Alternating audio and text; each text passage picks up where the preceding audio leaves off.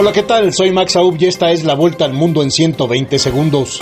China completó el desarrollo del primer cortafuegos para entrar en contacto con el sol artificial más grande del mundo, una de las piezas clave del proyecto internacional ITER, que trabaja con la fusión nuclear como técnica segura para generar energía.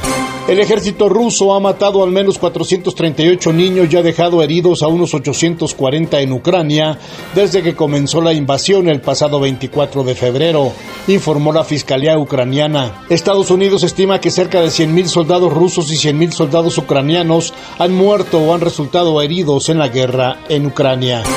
La Corte Suprema de Estados Unidos allanó el camino para la entrega de las declaraciones de impuestos del expresidente Donald Trump a una comisión del Congreso tras una pugna legal de tres años en la que el magnate se ha negado consistentemente.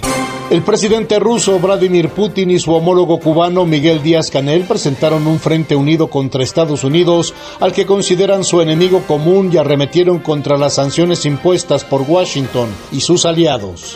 Una corte federal de Nueva York negó una petición para desestimar los cargos de asociación delictiva para distribuir cocaína y participación en una empresa criminal contra el exsecretario de Seguridad Pública de México, Genaro García Luna. El presidente mexicano Andrés Manuel López Obrador confirmó que fue cancelada la cumbre de la Alianza del Pacífico porque el Congreso peruano no autorizó el viaje del mandatario Pedro Castillo, quien se mostró dispuesto a recibir en Lima a los integrantes del bloque. Más de tres semanas después de perder las elecciones, el presidente de Brasil, Jair Bolsonaro, atribuyó su derrota a un error del software y exigió a las autoridades electorales que anulen los votos emitidos en la mayoría de las máquinas de votación electrónica Esta fue la vuelta al mundo en 120 segundos.